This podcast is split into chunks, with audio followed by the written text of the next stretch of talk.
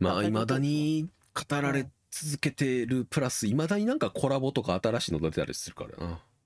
つい最近もなんかとコラボしたゲームかな？見たよ。したねしてましたね。うん。そう。ずっともうずっと残り続けてるね。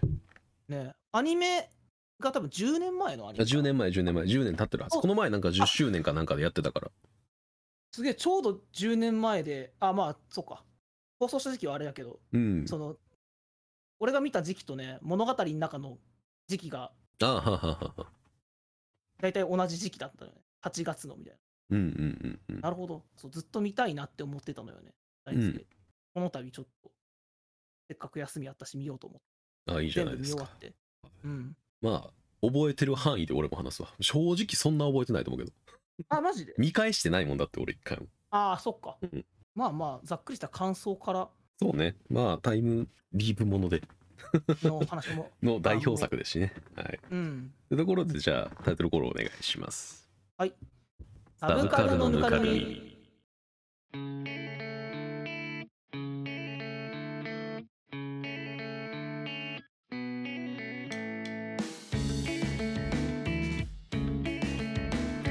第36回。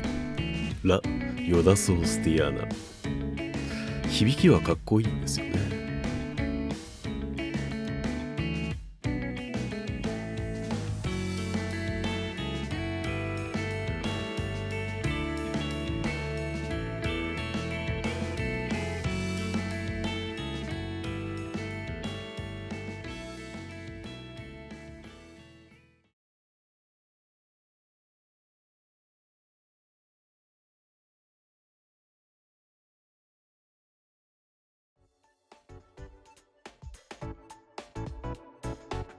10年経ってんのは逆に驚きだわもはやうん、すごいよな。ちょっとなんか、それこそ話題になりすぎてて、周りでね。うんうんうん。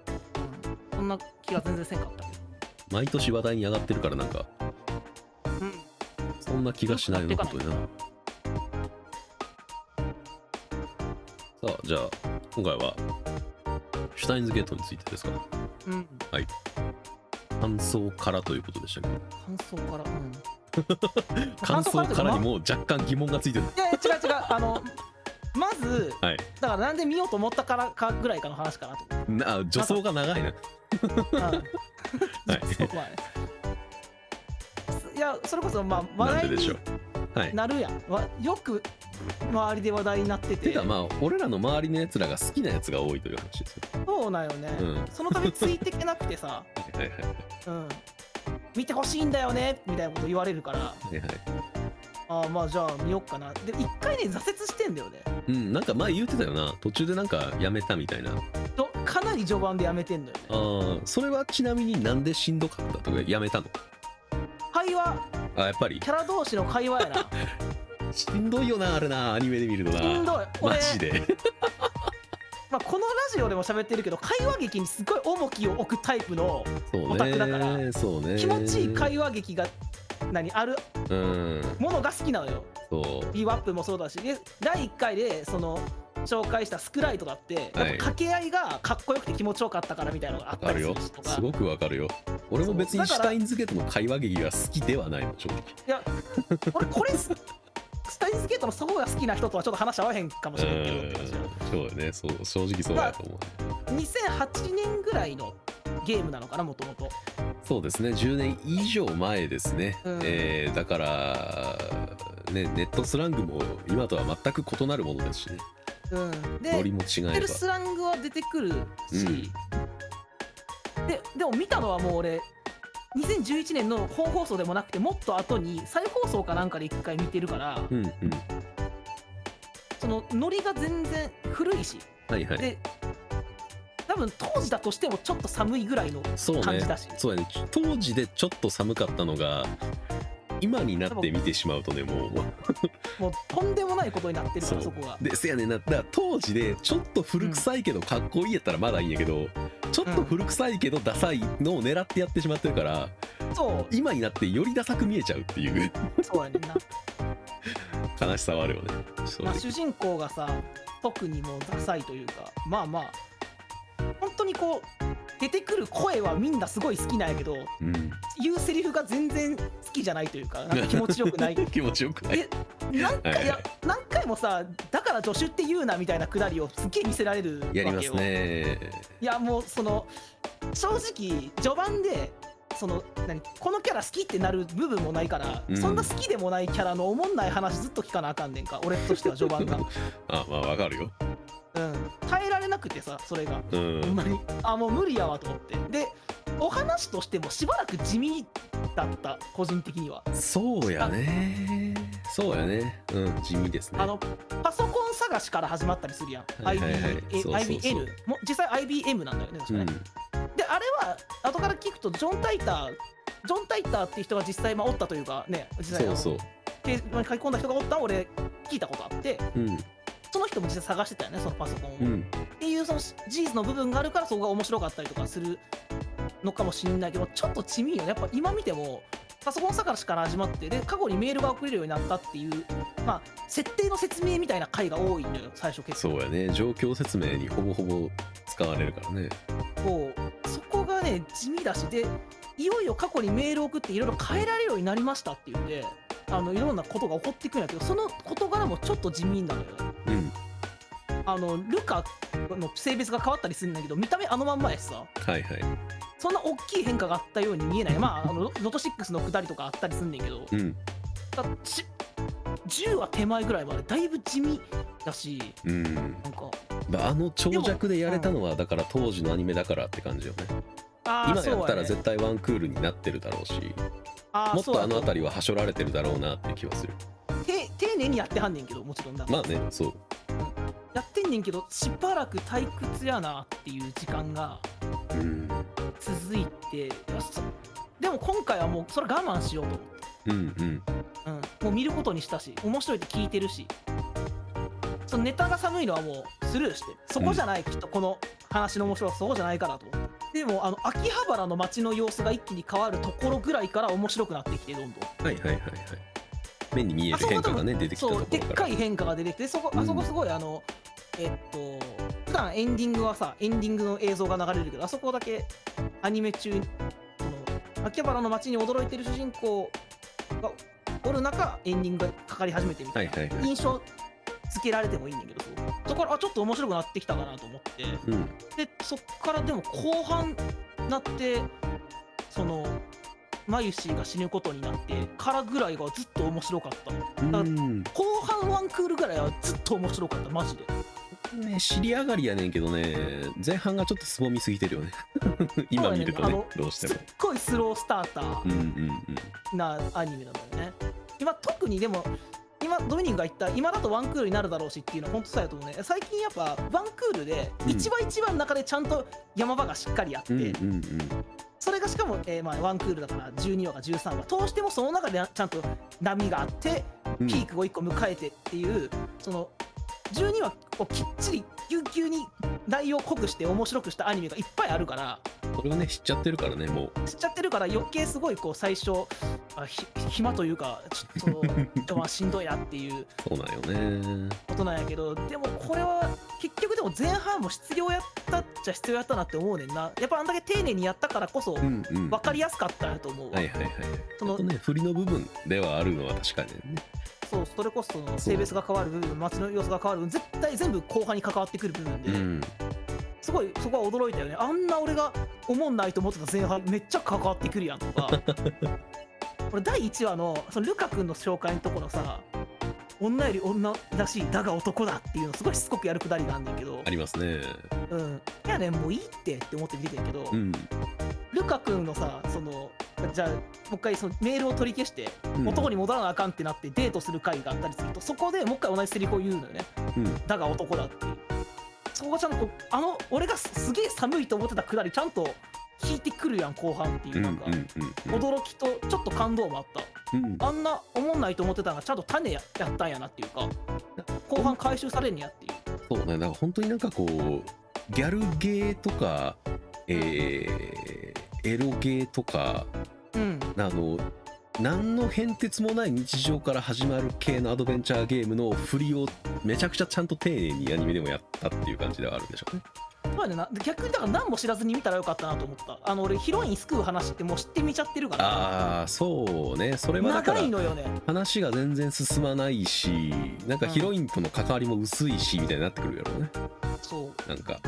ヒロインいつ死ぬねんって思って。うんうんでもあれ何も知らんと見るとヒロインが死ぬ瞬間一発目にめっちゃショッキングやしな。そうやね。もうあんなほんわかして可愛くていい子ちょっとアホやけど、うん。いい子がさずっとあ可愛いなで実はこうあのみんなのことをよく見ててっていう描写もあってね。うん。すごいこのラボにとってはかけがえのない存在なんじゃないみたいな話をクリスがしたりとかしてっていうしっかりこのヒロインの大切さとかで人質なのですって言ってる理由とかもちゃんとしっかりやった後に、バーンって死ぬって考えたらえー？ってなるやろ。なってちゃんとすごいショッキングなシーンとして描かれてた死ぬところも。うん。まあネームバリューのせいで逆にハードルが上がっちゃった作品にうん。うん今はなってる気がするよね。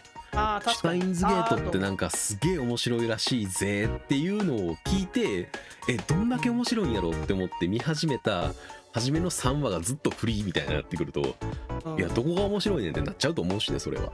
うんちょっと遅いね。だ3話までって言ったりするやん。3話切りって言葉があってはいはいあるある。3話までは見るみたいなあったりする。でも今ほんまに面白くてギュッとなってるさっきみたいな話でもう1話からおもろかったりするやん。もう1そうやねんな。話から話さないみたいな、うん。っていうアニメではないから。そうやねん。そう。そこは前半しんどかったけど後半はほんまにあここの部分もみんなおもろいって言ってたんやなっていうのがはいはいはい。そのヒロインを何回戻って救うみたいなまあくだりは、まあ、それこそバタフライエフェクトとかでうん。あの見たことがあったし、まあまあここはよくある話やなっていう部分やったけどそのじゃあ最後それをしたらどうなるって言ったらあんな協力してくれたクリスが死ぬことになる、そうなんだってなって俺見てて。そうや刺されちゃうやんみたいな。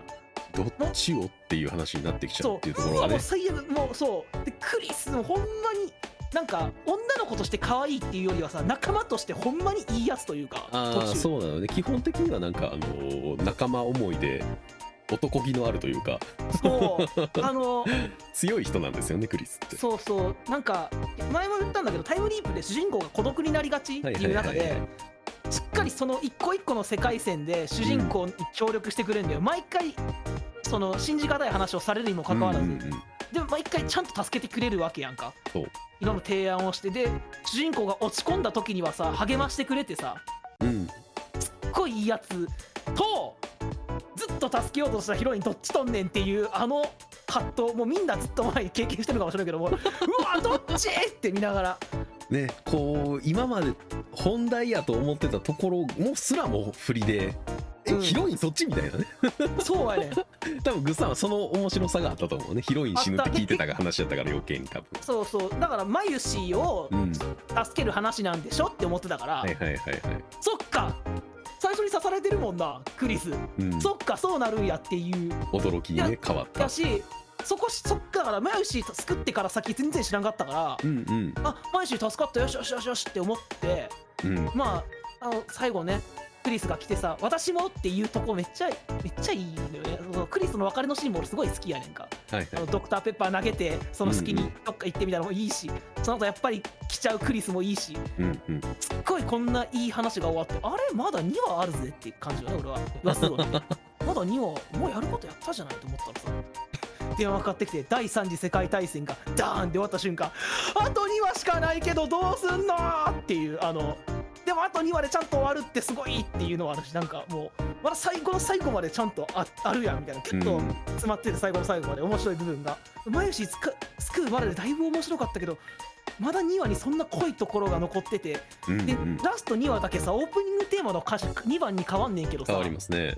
オープニングテーマの2番の歌詞最高やなほんまに。そうあの歌詞はねあのー一番の方もそうなんですけれどうん1番もいいけど完璧に岡部と重なってるんですよね歌詞が。そうあの曲知ってたけど普通に。聞いたこそうとあったんやけど。そうそう普通になんかあーなんかあの 5PP でありそうな曲みたいな感じやねんけど。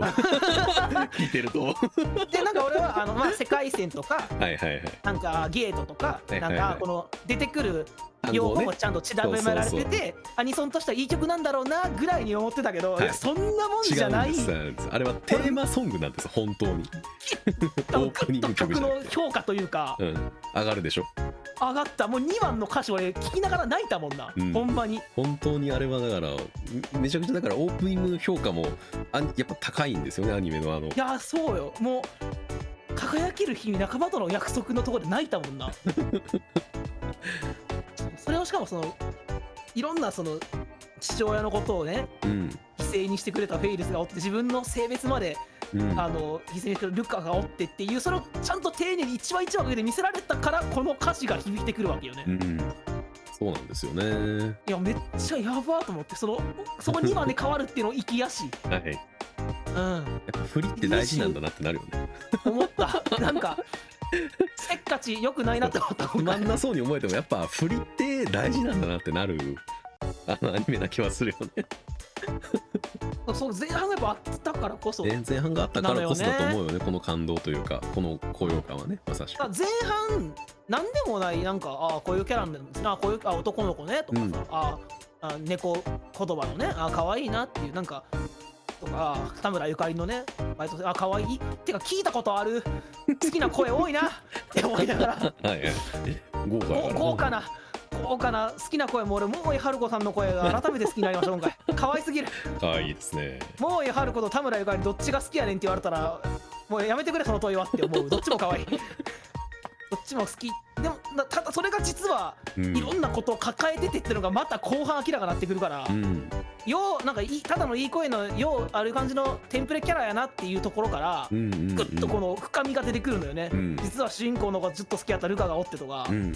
やっぱシュタインズゲートって本当にどんどんこう裏切っていく物語よね全てにあそう対してだね。確かフに。リーで何の変哲もない日常で何も起こらないんでしょどうせみたいななんか絶こんな主人公もかっこ悪いしなんかもう何もできねえだろこいつでクリスがめっちゃ動いてやってくれるんでしょもう全部裏切って裏切って裏切ってて。そうん。いくこの第一印象を全部裏切っていく物語な気がするよねシュタインズゲートは。ただのギャルゲと思って始めたらだから絶対めっちゃくもっと面白かったよ。ただのそれを経験した人たちがいまだに言ってるんでしょうねだからね。たらそうやろうな。言うよ。だある程度その、うんワンサプライズを俺は知った上で見始めちゃってる上でねそうそう。前提が知ってる上で。そう。だから前半おもんないってうん。言ってたけど、それをなしにしても結局シュタインズゲートは面白かったというより俺本当にごめん前半だけ見て言ってたおもんなおもんないって言ってたもんシュタインズゲート俺。い うん。やこれ後半どんだけおもろいか知らんけど前半面白くないから俺耐えられへんかってんごめんなって言い続けてたんやけど、でうんも最近このやっぱこのラジオを通してさ SF 見たりしてるやんちょっと、はいはいはいはい。そうねちょっと触れたりとかね。そう。であの「All You Need Is Kill」でさうんうんうん。あのタイムリープに触れて、はいはい。でもちろんこれはえっといやシャニマスはそこだけじゃないわやけどシャニマスでこう女の子可愛いなっていうのをすごい素直にこう受け取る。うんっていうのを獲得していってんねいろいろ。だから、いろんなものを見て吸収がねできるように。そういいとこにたたどり着いたのよ今、うん。シャインズゲート今なら見れるんじゃないかと思って。そのだからその面白くないと思ったら前半もうん。その世界線の話とかなんとなく知ってる話だったけど面白かった。よねはいはいはいはい。だからギルあのーまあなんていうの SF 論的なねそうそうそう。話とかも出てくるから。世界線が変わる変わらないとか。あと、うん。そのじゃあどうしてそのそれができたかみたいな話。俺もここはかここもそうもう一個獲得した、えっと、よくわからない部分はあ。フレーバーとして流すっていう。新技能をね。そうによってカーブラックホールの下りとか。はいはいはいはいごめんごめんな多分ちゃんと勉強したら本当にそうなんやと思うねんかあれって、うんうん。本当にある理論でえーっとちゃんとだからどどうしてタイムトラベルが起こってるかってところまでちゃんとあの作品の中で説明がついてるんやけどそこはもう分からないからいいじゃないシャークうんこれは、うんあそうだフレーバーって全然いいと思いますすごいなんか技能が出てきてなんかそういうものが偶然生まれちゃったのねみたいな。うん。うんっていう風にそこはフレーバーとして流すことができたからそのそこは流しながらその面白いところでちゃんと見ながらできたという。かいいですね。グッサンも伏線回収してるわけですね。あそう。そう。ら このラジオでのいろんな、うん。多分第1回の時はやっぱまだシュタインズゲート早かったけど、見れてなかった部分でしょうから。面白い。そのせあと説明も分かりやすかった。あの途中にあのロープ使ってさ世界線、はいはいはいはい。アルファ世界線ベータ世界線の話をさうん。あの鈴葉がしてくれるところとかもすっげえ分かりやすかった。うん。なんでそのヒロイン死ぬねんっていうところをいろんな世界線があるけどここ結果はここに集約するんやみたいなあの、うん。ロープの下りがすげえ分かりやすいなるほど。それが飛んだ違うロープになるって話。なるほどと思って。うんうん。めっちゃくちゃ分かりやすくていい説明だしなんか途中前半もうん。なんか何が起こったかちょっと分かりにくいなってところは凛太郎がね独り言で言ってくれるんでモノローグとかではいはい。メールを送った途端こうなったなってことを言ってくれるからうん。最悪そこだけ聞いときゃまあ何が起こってるかね。分かんのよね。はできるようにできてる。だからまだ初心者の俺にも見やすくなってる。ハードルがその高いもんだ、まあ、さっき言った別のハードルはあるんやけどその SF ものとしてのハードルは決して高いものじゃなかったな。あそうそうそう。すごく入門編としてはふさわしい SF だと思うのね。ダルもよかった。ダルもいいやつやなあいつ。ダルと鈴葉の下りとかもめっちゃくちゃよかったな。マユシーがさ鈴葉が乗ってきた、あのタイムマシーンにさ S SFG か。で見つけて、はいはいはい。ダルがお父さんだっていうあそこでフューチャーガジェットだよって言った時のおおなるほどとかうん。すごいびっくりしながら見てたのよね。だからそのそそそそうやな種の部分だけ見てたからずっと。うん面白くなかったの、その後半どんどん咲いていくのよね面白いね。花がね。うんうんうん。俺が思ったのと違う形でどんどん。はいはいはい。でいろんな色の花が咲いていくみたいな。あこ次そんな感じで咲いて次そんな感じで咲いてみたいな。で結局みんなハッピー色で終わったっていう話やしな。そうだよね。終わり方。もすごく綺麗に終わるしね。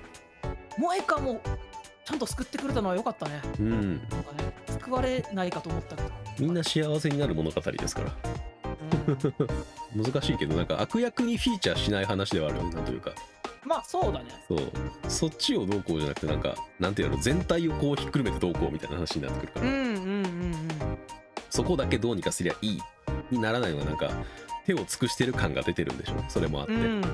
これゼロっていうのは続編がえっとね続続編編ではないんですよ。ないねんな、えっと俺これ知ってんねんあ知ってんのか？ちょっと知ってんねん。あうの、ん。これ再放送の時にうん。23話の内容変わったんやね確かね。あそうそうそうそう。あれぜあれでゼロの世界線の話をやったんですよね確か。すごいよね。再放送やと思ってみたら違う話になんねんようん。ファンサービスですよねその話は見てないねんけどうん。Amazon プライムのねあ D アニメじゃないと見てないのよその話は。うん別の23話。だそれででどうやら諦めるらしいな23話。その別23話ではうん。クリスを救うことを諦めてしまってうん。っていう、そっちの世界線の話になるってことだよね。シュタインズゲートゼロは、うん。クリスを救えなかった世界で岡部がどう生きるかの話、でも気にはなるな。うん、っていうお話をやるのがシュタインズゲートゼロですね。これゲームではさあ。どういう感じなのあのやっぱメール送ってくんやったっけ？ゲームでも。あメールのギミックはありますよ。ちゃんと。あの携帯操作する画面があるから。であ普通に今ねチームであるよね。確か。下着。普通に。下着ゼロとどっちもある。記憶連理と。うん記憶連理はまあただのギャル系らしいという話しか俺は知らああないけど。そうなんだ。スタインズゲートはなんかでもアニメの出来はゲームやった人が言ってるんやろうと思うけどアニメの出来がいいといううん噂をうん。聞いてたのでまあアニメから入ってもいいんじゃないかなと。ゲームやりたいって気持ちもあったんやけど。ああアニメ見てからゲームやっても全然面白いと思うけどね。おほんま？うん。なんか違うルートもあるってことやなこれな、うん。まああのなんていうのやり見方が全然やっぱ違うしゲームとアニメってだけで全然経験する感覚が違うと思うから。あこれ大事だよね。う、んそのアニメとゲームのさこの話が出たから、え弾丸論破の話してもいい？ちょっと。ああどうぞ。いや俺弾丸論破今ゲームでやってんねんか。はい。であのアニメをがちょうどややってた時に見てたのよアニメ。で全部見て、でゲームやってるから話の内容結構知ってんねんけどうん。絶対アニメ見ずにゲームやった方が良かったわって後悔してるこれは。うん。そうですね。ほんまに。めっちゃ後悔してるわアニメ見んかったらよかったほんまに。いやっていうのもすっごいゲーム面白くて弾丸論破ほんまに。あ そうですね。面白いゲームですよ。面白いよな。面白いよ。未だに出てる何今更言ってんねん。それもうやめてよ。さっきやってるってだけでさ何今更言ってんねんの笑いはやめてよ。いや新鮮でいいなと思ってね。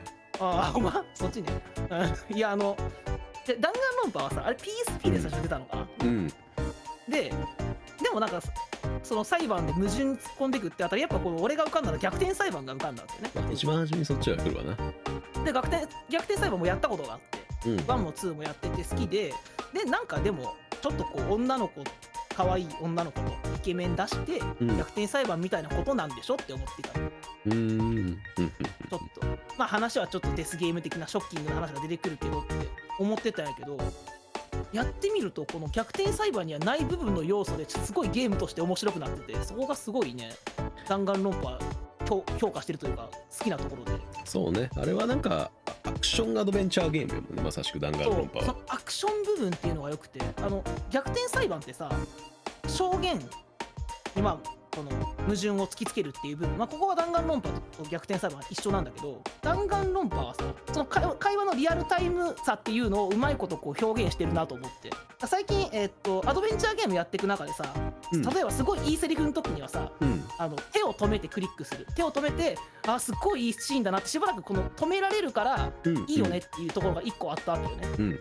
そのテレ映画とか、えーアニメで流れていかず止めることができて、うん。しばらく浸れるのがいいけどそう全く逆で流れていくからこその緊張感とあの会話うん。のテンポ感っていうのが生まれてるしそこは弾丸論破で初めて見た要素だったから、うんうんうんうん。そこがそこであのやっぱ一歩間違えたらもう自分が死ぬま自分含めて全員死ぬみたいなその緊張感ゲームの内容の持つ緊張感と、うんうんあともこううまいこと噛み合ってるというかさ、うん。うんアドベンチャーゲームでやってることをこううまく逆手に取った感じなんでしょうね。あそうそうそうそう弾丸論破のねその実際に論破をするシーンのアクション性とはまた別に普通に、えー探索パートではちゃんとアドベンチャーゲームをできるわけで。そうそうそそう。この時間の余裕のある感じとじゃあいざ、えー裁判が始まった時うん。とのギャップっていうところがやっぱりその緊張感を生む要素になってるんでしょうね。うだね。うん普通に選択肢選ぶとこもあんねんけどそこにもね絶対あれがあの制限時間がついてるんだよね。タイマーがありますね。そうタイマーがあってっていう。それでまたこう緊張感も高ぶってくるしっていう。うん。それがちょっと最近こうあのアドベンチャーゲームまだおも好きになってきたところであこういうパターンもあったんや、やしこれは逆転裁判になかった要素だからうん。すごいあの新鮮で面白くて。でやっぱあの部分があるから弾丸論破面白かったしだから絶対アニメで見るよりやった方が良かったわっていう話、うん。弾丸論破弾丸論破あと特にあの探索パートをあれ 3D ダンジョンみたいな形でね。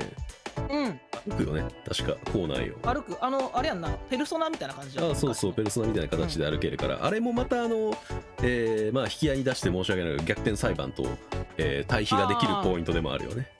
あの逆転裁判だったら場所の地図を選んでそこに行って、えーうん。じゃあその画面の中でどこ調べられますか？をやるだけやねんけどそうじゃなくて自分の足で歩いていってそこに偶然誰か違うキャラクターがいてそのこと話したりしてまた新しい情報を得てみたいなことを自分でなんかやっていける。だからそこもなんか含めてアクションアドベンチャーしてる感もあるよね。うん、だからそのちゃんとばっちり差別化されてる、まあ、うん似た部分もあるんやけど、うんうんその矛盾に対して突きつけるっていう部分に関しては全く一緒なんだけどその、うん。全然違う要素。だからあとどうしてじゃあこんなえっとよくわからん学校に閉じ込められることになったのかとか、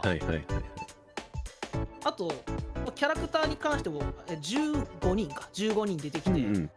えーっとまあ、それぞれあれこそまだすごい豪華な声優さんがついててそ そうやな。関係なく退場していくっていうね。ね。えーっていうねなんかあのみんな等しく豪華やから誰が死ぬか分からへん感も若干いいよねあれ。あれいいよなキャリアで普通は、普通になんかあんまり新人の人が入ってたりしたらあそうかなってなるけど。思うけど。でお話的にもそれこそ結構裏切られたりするしね。えお前もう死ぬんや。うん。びっくりとか2点3点していくね大眼の場本当に。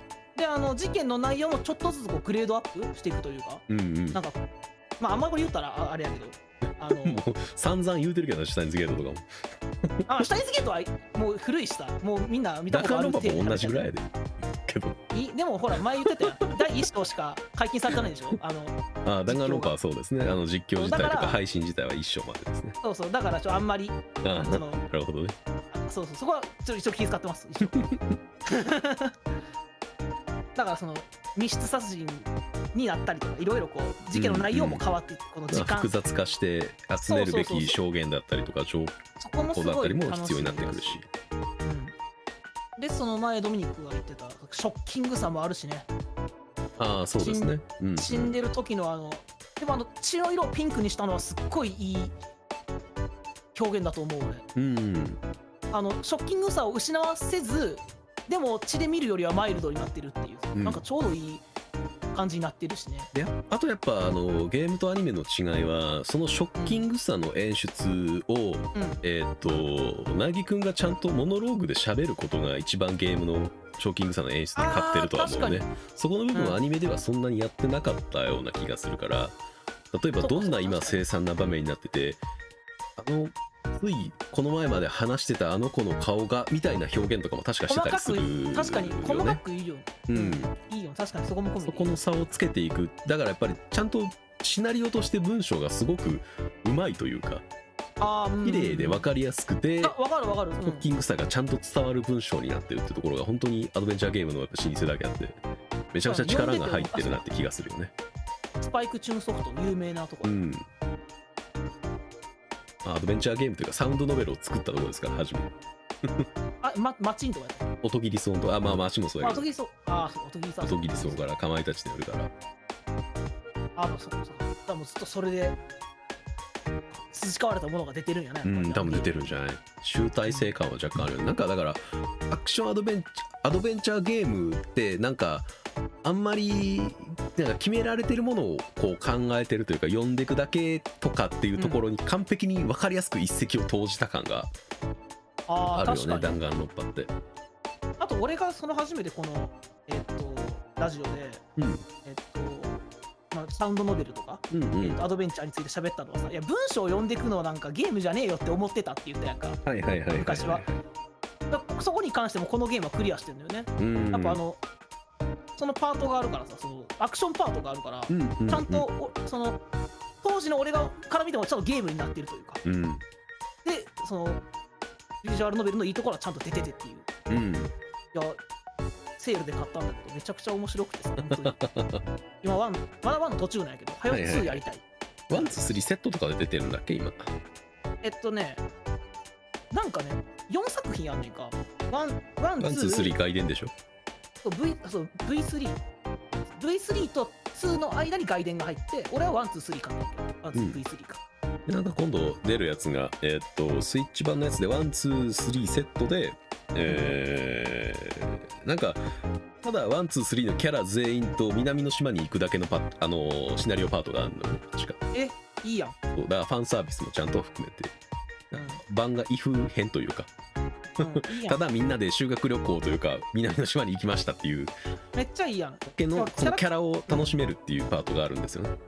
それぐらいキャラクターも魅力的に作られてるしな。だから死ぬのもったいねえって思うもん。あそうそう。もっと掘り下げたかったなって思いながら退場していくキャラとかも結構いたりするから。いるいるいるいる。そこをなんかうまく保管してくれる、えー、パターンが出るらしいのでね。事件ささっきの学級裁判のパートがめちゃくちゃ面白いから。うん、キャラクター好きやから死んでほしくないけど死んでほしいっていうこのジレンマに教わりながらやってた俺。はよ事件起こらんかなっていう。うん、ちょっとだけ早事件起こらんからでもそしたら誰か死ぬねんなっていう。そして漏れなく犯人も退場するから犯人も誰かやねんなって思いながら、あうん、まあ、アニメ見ちゃってるとね、そのあたりはある程度分かっちゃうってところがやっぱり。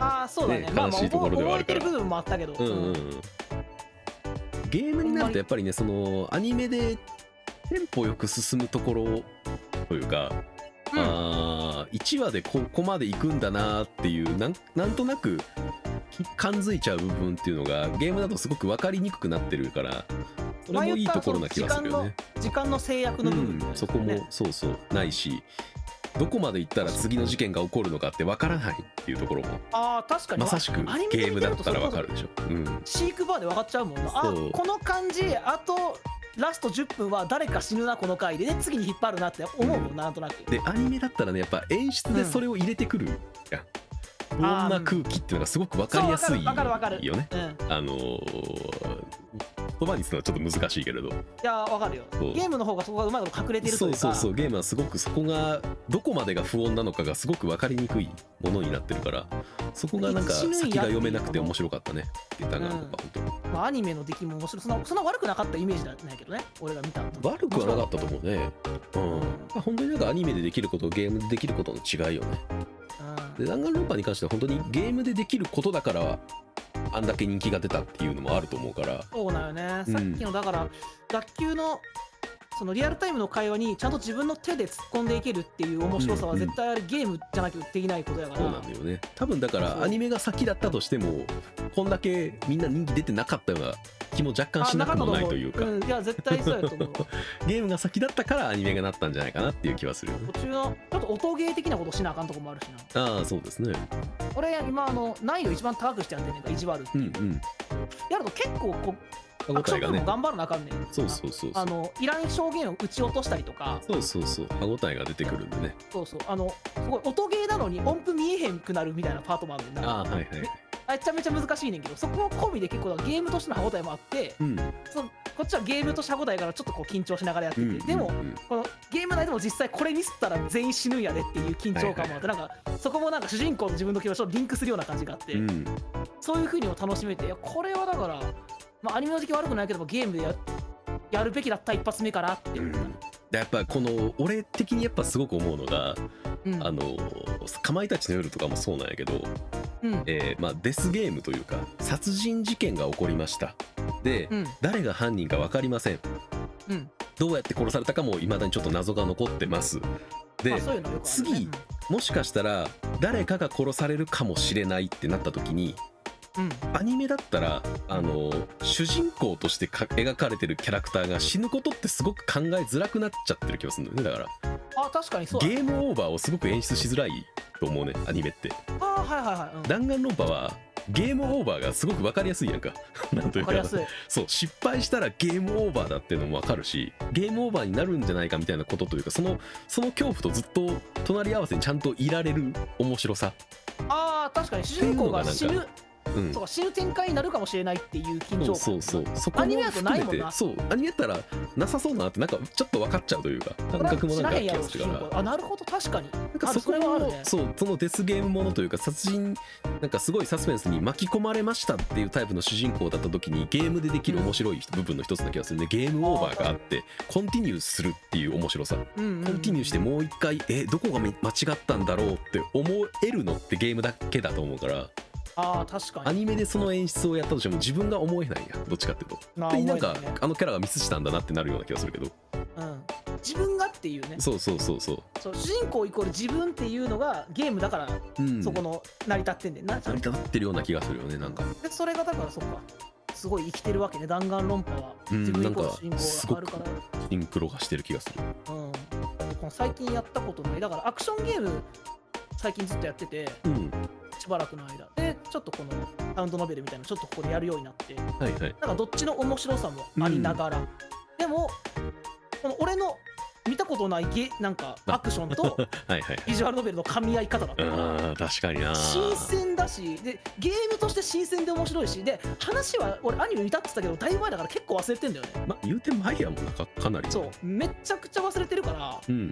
普通にストーリーもあそうやったそうやったって思う部分もあるけどあれどうやったっけ？って忘れてる部分は普通にお話として面白くて進められていて、うん。話面白いわゲームは面白いわでもなんかずずっとやっちゃったな。なんかは今絶賛ハマってます。楽しくてしょうがないって感じやなも。うあしょうがない。いやいいと思う。すごくいいゲーム体験ができてる気がしていいですうん、いいねと本当に。これっとね。あと PS これ PSP で1出て2は PSP で出出たっけ？何やったっけ？ビータやったっけ？ちょっとごめん調べるわ。なんかどっかでビータ挟んでるよな。そううん。ビータ挟んでんねん。ビータでなんかあのハードを乗り換え損なった人たちができてないみたいな。あんのよね結局結で構もっと言うと弾丸論破2はアニメ化されてないねんな。あそう2はされてない。あの3はアニメ化されてるけどね。で3はなんか微妙っていう話だけ聞いたから見てない、うん。いやだからさ多分なんか前2に結構つながる終わり方やったような気がすんねんななんか。うんうんうんだけどハード持ってないわ。えー、アニメ化はしてくれへんわでどうすんねんって終わってるままずっと時間が過ぎてしまったから。うん。そう。今ちゃんと1を今おさらいして。うん。今度は全く内容の知らない2に挑めるっていう、はい。うん、いやいいですね。こうアドベンチャーゲームもやっぱパ PC でできるっていうのはやっぱなんかすごく俺はしっくりくるからやっぱ好きなのよねああなんかわかるわ腰を据えてできるというのが俺やっぱサウンドノベルのすごく好きな部分やから。うんうん。じっくりなんか没頭したいし没入したいくなってくるし、うん。なんかそれを許される環境でプレイさせてもらえるのがすごくありがたい気がする。これすっごい今更何言っとんねんの話なんやけどはパス PC のの目の前であ、うん、まああのサウンドノベルの画面あるやん。あの、はいはい。テキストボックスが下にあってさ、はいはい。まあ、女の子が映ってた。はい。っていうのをやってる時が最近俺オタクになったなーって思う瞬間やな。わかるかな？子供の時描いてたオタク像みたいな感じ。なるほどな。俺多分当の昔に過ぎてるんやろな俺その感覚。似てるやろな。そう俺が最近だからね。なるほど。まあまあでも確かに典型的なオタク像ではあるわな。部屋にこもって可愛いはいはいはい。女の子可愛いって言いながらオタクなった俺って思う。オタクになってないとこの辺り楽しめてないってことだからな逆にあでもほんまになってよかったと思いますよ、ね。本当に。うん。なった分だけどねこう面白みがいっぱいあるっていうのがなんか、うん。なんか嬉しいところだしありがたいところだ気がするよね。なんか今回挙げたうん。2つは、俺今年 PC 買っていろいろやるようになったんだけど、そはい。こなんか1個なんか集大成じゃないけどちょっとこういろいろ通ってきたからできたの楽しみ方、まあ、うんうん。弾丸論破はもしかしたらそうじゃない時にやってもおもろかったかもしれんけどその他のサウンドノベルとかの話もいろいろドミニクから聞いたりちょっと、まあ、シャニマスとかでやってみたりとかして、そういうのがあった中でやってみるとあ、はいはいこういうところが新鮮で他になかったから評価されたのかもなっていうのがあ分かってきたりとか、あうんうん。なんか自分でそのこの作品ってこういうところがあ面白いって言われてたんやなってなんか気づけるというか納得できるとちょっと嬉しくなる気持ちもわからんでもないしなやっぱり。嬉しい。あここはやっぱそらみんな面白いって言うよなっていうところにこう思えるっていうのはやっぱいろんな作品とかをねコンテンツとかを経験してるとよりそういうところに気づきやすくなるんでしょうから。タインズゲートもそうね。うんまあそうでしょうね本当に。SF の話が面白いな。シュタインズゲート見れてよかったな。見れてよかったし俺今喋ってみて実感したわ。シュタインズゲートめっちゃ面白かったってもうあ改めて思った。うん。だからそこまでこう疑問が渦巻いたりこれってどうやったんやろって考えられるぐらいには面白かったっていう話なのかもしれないうん。実際。私さっきのそのキャラクターについて喋ってる時あ、うん。俺こんなに面白かったって思いながら見てたんやと思ったわ。一人でずっと見てたからさ、めっちゃちゃんとキャラに対しての感想も出てくるからみんな好きになってるやんキャラって思いながら。いやそう。好きよ、うん、まあ声がいいっていうのもあるよね。まあそれはもちろんね。豪華な主役級ばっかりよなんか。まあ 2008年としても豪華やろね。2008年としても豪華ですね。全員主役級ですね本当に。うん、だって今井さんなんかもうバリバリ売れた後やしとか、もうん。う小林優もバリバリ売れた後やしな。言ったら、桃井さんも売れた後やし。もう田村かなんかもうバリバリ売れてるし。はい。花澤香菜宮野真守。宮野真守がまだちょっと若いぐらいかな。花澤香ちょっ菜と若いぐらいか。でもスタードライバーとかやってたんじゃなかったっけ？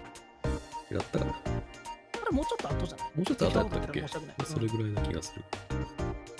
花澤香菜は多分もうバリバリなんか人気火がつき始めてるぐらいかな。ぐらいか。多分。まだ化け物語やってないでしょ？あやってないか？そうかそうか。多分。じゃあまだピーク前。だからそうね。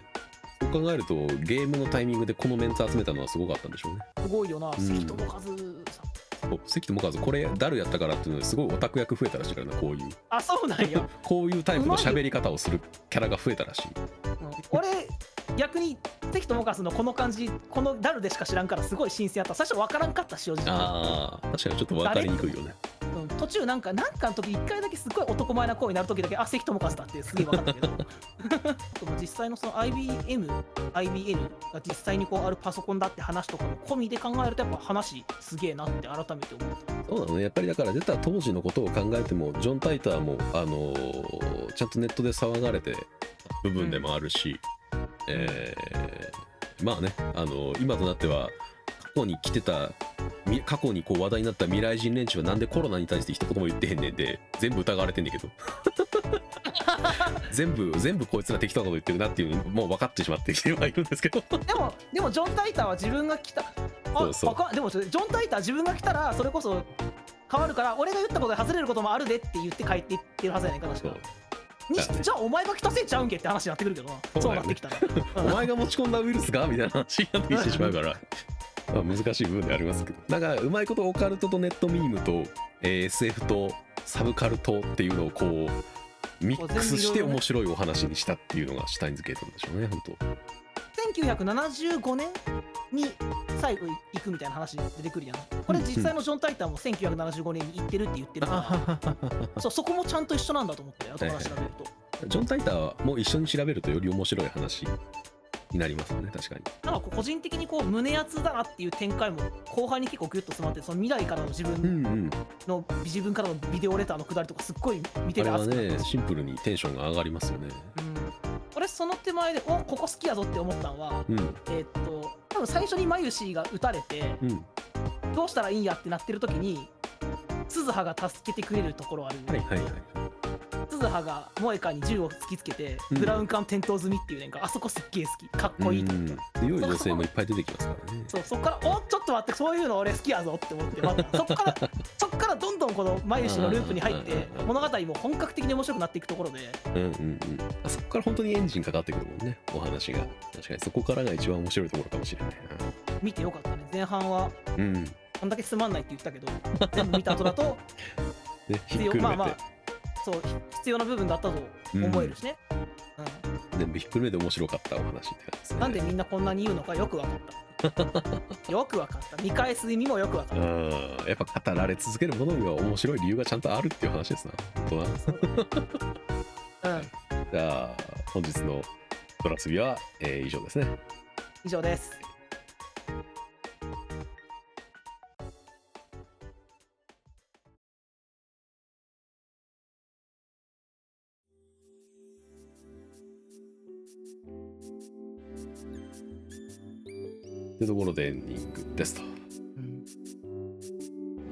うんなんだかんだ喋りましたね。喋ったね、はい。なんかみんな周りがいいって言っててうん。ちょっとまあ教養的になってる部分もあるなってシュタインズゲートにさずっと思ってて。うんうん。うん。まあなんかこのラジオを通していろいろ見たおかげでたどり着いたかなって思ったなシュタインズゲートには。うん。最終回までたどり着いたのがそのおかげで。で、うん、見れてよかったな。やっぱ食わず嫌いというかねこうなんかオチまで見てからっていうのはやっぱある。ほっといた方がいいのかもしれないね。そうだね。まあそれでワンクールおもんないまま終わることもあるからな。なんとも言えないんですけど。8人ぐらいで外してる気もするしね、あるよ。だ次こそおもろになるやろうが。結局それで終わったこうみんな外してるものもあるけど外してるものに関してはみんな言わないから話題になってないだけなんですよね。そうそうそうそうそこを忘れてはいけないでしょうね。外れる時もあるけれどもいやそうゲームやってみようかなシュタインズゲート。あいいんじゃないですか？確 Steam でも全然。